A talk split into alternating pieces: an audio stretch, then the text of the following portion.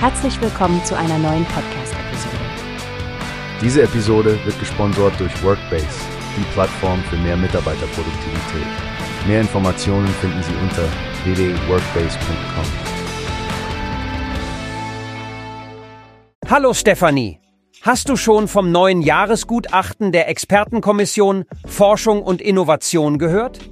Da gibt's ein paar interessante Punkte zur nachhaltigen Landwirtschaft, die wir in unserer heutigen Podcast-Folge unbedingt besprechen sollten. Hallo Frank. Ja, das Thema ist wirklich spannend. Die Landwirtschaft steht ja vor enormen Herausforderungen, wie dem globalen Bevölkerungswachstum und dem Klimawandel. Die EFI schlägt vor allem Präzisionstechnologien und Gentechnik als Lösungsansätze vor, was ziemlich zukunftsweisend klingt. Genau, und es scheint so, als ob gerade der Einsatz dieser neuen Technologien eine Schlüsselrolle dabei spielen könnte, um den steigenden Bedarf an Nahrungsmitteln nachhaltig zu decken und gleichzeitig die Umweltbelastung zu minimieren. Allerdings gibt es da ein paar Hürden, wie die Experten hervorheben.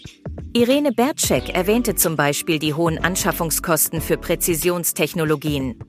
Außerdem sind die negativen Umwelteffekte von Pflanzenschutz und Düngemitteln in deren aktuellen Preisen nicht ausreichend berücksichtigt. Das ist ein guter Punkt. Daher fordert Professor Uwe Kantner ja auch eine Abgabe auf diese Mittel, um deren wahren Kosten besser abzubilden und die Nutzung von umweltfreundlichen Alternativen zu fördern. Aber es gibt noch mehr Probleme, nicht wahr? Richtig, Kompatibilitätsprobleme zwischen den Produkten verschiedener Hersteller und Schwächen bei der Dateninfrastruktur wurden auch genannt. Kentners Idee eines deutschlandweiten einheitlichen Datenraums für die Landwirtschaft könnte hier eine echte Chance sein. Dann ist da noch die Sache mit der grünen Gentechnik. Super interessant, wie sie Nutzpflanzen anpassen können, um sie widerstandsfähiger und nährstoffreicher zu machen, aber der aktuelle Rechtsrahmen setzt dem wohl noch Grenzen. Genau. Und das betrifft nicht nur die Forschung, sondern auch die Wettbewerbsfähigkeit innerhalb der EU. Der Rechtsrahmen muss dringend überarbeitet werden, um diese neuen Technologien sinnvoll nutzen zu können. Ein echt kniffliges Thema, bedenkt man die Skepsis in der Bevölkerung gegenüber der Gentechnik.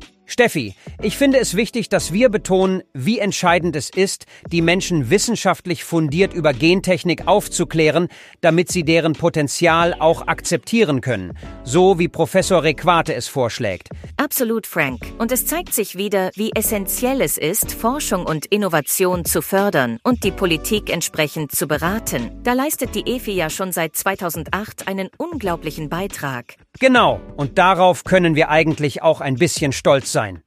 Du liebst es doch, eng mit den Wissenschaftlern und Innovatoren zu sprechen. Vielleicht sollten wir mal ein Interview mit jemandem von der EFI für eine unserer nächsten Folgen in Betracht ziehen. What do you think? Oh, das wäre fantastisch. Ein echter Mehrwert für unsere Hörerinnen und Hörer. Lass uns das anpacken. Vielen Dank für diesen spannenden Austausch, Frank, und ich freue mich schon auf unsere nächste Diskussion im Podcast. Absolut, danke Stefanie. Bis zum nächsten Mal. Hast du gehört? Es gibt eine Plattform, die wir probieren sollen. Workbase heißt die, hört dir das an. Mehr Produktivität für jeden Mann. Werbung dieser Podcast wird gesponsert von Workbase. Mehr Mitarbeiterproduktivität, hört euch das an. Auf www.workbase.com findest du alles, was du brauchst.